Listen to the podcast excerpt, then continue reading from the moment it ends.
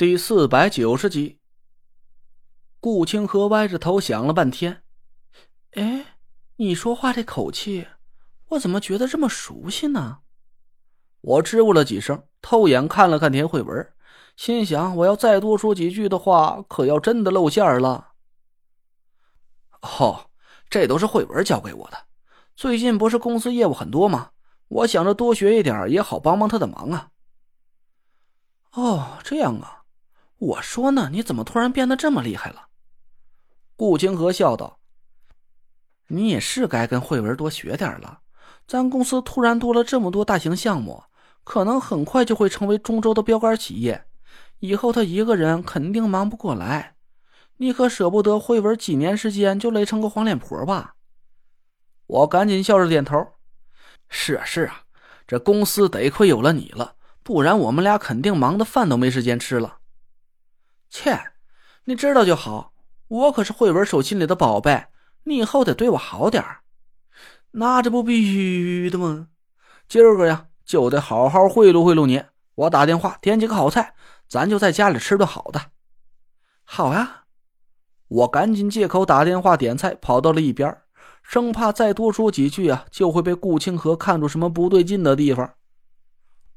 我和顾清河足足忙活了一个多月。总算是把所有项目分包到位了，我们俩累得差点吐血，田慧文却什么忙也帮不上。我心里哀叹了一声，看来命格互换也不是个什么让人高兴的事儿啊。还有一个行业在一夜之间发生了巨变，那就是赛车这个领域。本来中州啊是有四五家上点规模的赛车公司的，虽然宁敏的极速赛车公司名气是最大。但也没能在这个行业领域中树立太大的优势。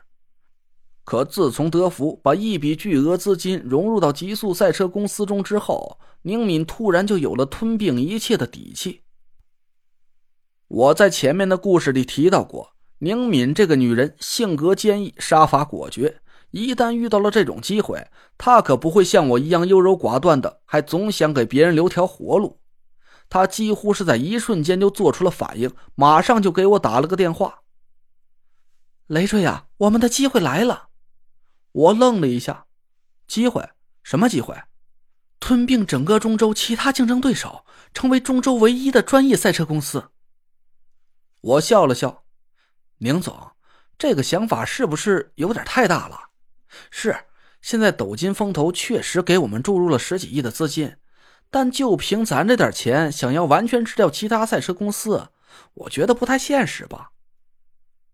要是放在以前，可能不太现实，但是现在完全有机会。宁敏的声音都激动的有点颤抖了。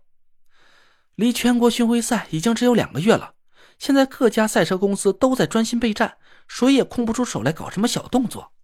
我们现在有了这么大一笔资金的注入。可以从各家公司的当家车手入手，从内部去瓦解他们车队的核心架构。这些当家车手都是拥有大批粉丝卓趸的，只要把他们挖来我们公司，就可以同时把他们的粉丝一起带过来，变相的断绝他们公司的经济来源。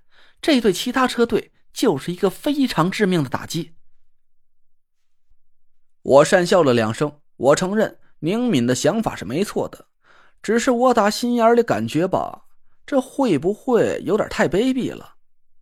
宁敏继续说道：“对于一个车队和公司来说，优秀的车手就是最好的资源。几十万韭菜啊，不是粉丝的转移，此消彼长，这种量变足以在一夜之间达到质的飞跃。这十几亿的资金带来的绝对不是仅仅一个数字的提升，它背后可以撬动的资金量大到你都不敢想象。哎呀，算了。”我跟你说多了，你也不懂。我就是请示你一下，要是你同意的话，这事儿就交给我来运作吧。我苦笑了几声，说实话呀，虽然我现在跟田慧文互换了命格，我突然之间有了很多关于商业运作上的知识，但是和宁敏比起来，我在这方面离他的差距还是太大了。我感觉自己啊，还是和以前那个什么都不懂的傻小子差不多。宁总，这些事儿你自己看着办就行。我就是个挂名的副总裁而已，我哪懂这些东西啊？谁说你只是个副总裁？现在你可是咱公司的董事长，你不点头，我可不敢自己做主。宁敏还认真的反驳了我一句，我笑了起来。行，那本董事长就给你个授权，极速赛车公司的一切事务，你都有最高决策权。除了必须要召开董事会集体研究的事之外啊，你想干什么就放心大胆去干。有任何问题，我都是站在你这边的。行，那好，那我就放心了。雷着呀，没事就来家吃饭。小，你曹叔可想你了。嗨，好，我也想曹叔了。哎，对了，宁总，拍卖会上的事儿真是多谢你跟曹叔了。这改天你不忙了，我得上门去跟你俩当面道谢。这事儿你不用谢我，我只是按照他他的话去做的。你看，现在不是得到回报了吗？我和小柯这辈子可就得靠你了。又闲聊了几句，宁敏挂了电话之后，天天每隔几个小时啊，就打一通电话给我，报告他最新的想法和计划。我觉得他的想法虽然很大胆，但正如宁敏所说的，我也觉得。这是个吞并其他竞争对手的绝好机会。宁敏是个不可多得的商业奇才，他的头脑非常灵敏，而且手段强硬。一个月之后，就在房地产行业悄然形成了新格局的时候，宁敏已经用了雷霆手段横扫了中州赛车领域，几乎把所有的竞争对手都给整垮了。宁敏开出了几乎让每一个职业车手都无法拒绝的优厚条件。只要加盟极速赛车公司，车手就可以获得公司的丰厚奖励。对于已经获得了全国巡回赛资格的超一流车手，宁敏开出的条件是更加诱人：中州四环内房子一套，还有极速赛车公司百分之零点五的股份。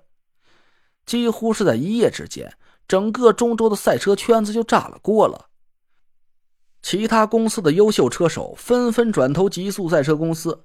那四五家竞争对手哪经得住台柱车手流失这么大的打击？一个月之后，中州有规模的赛车公司就仅仅剩下了两家，一家是极速赛车公司，而另一家就是唐古儿所在的那家叫做超越赛车公司的了。唐古儿，我一想起这个名字就暗暗皱起了眉头。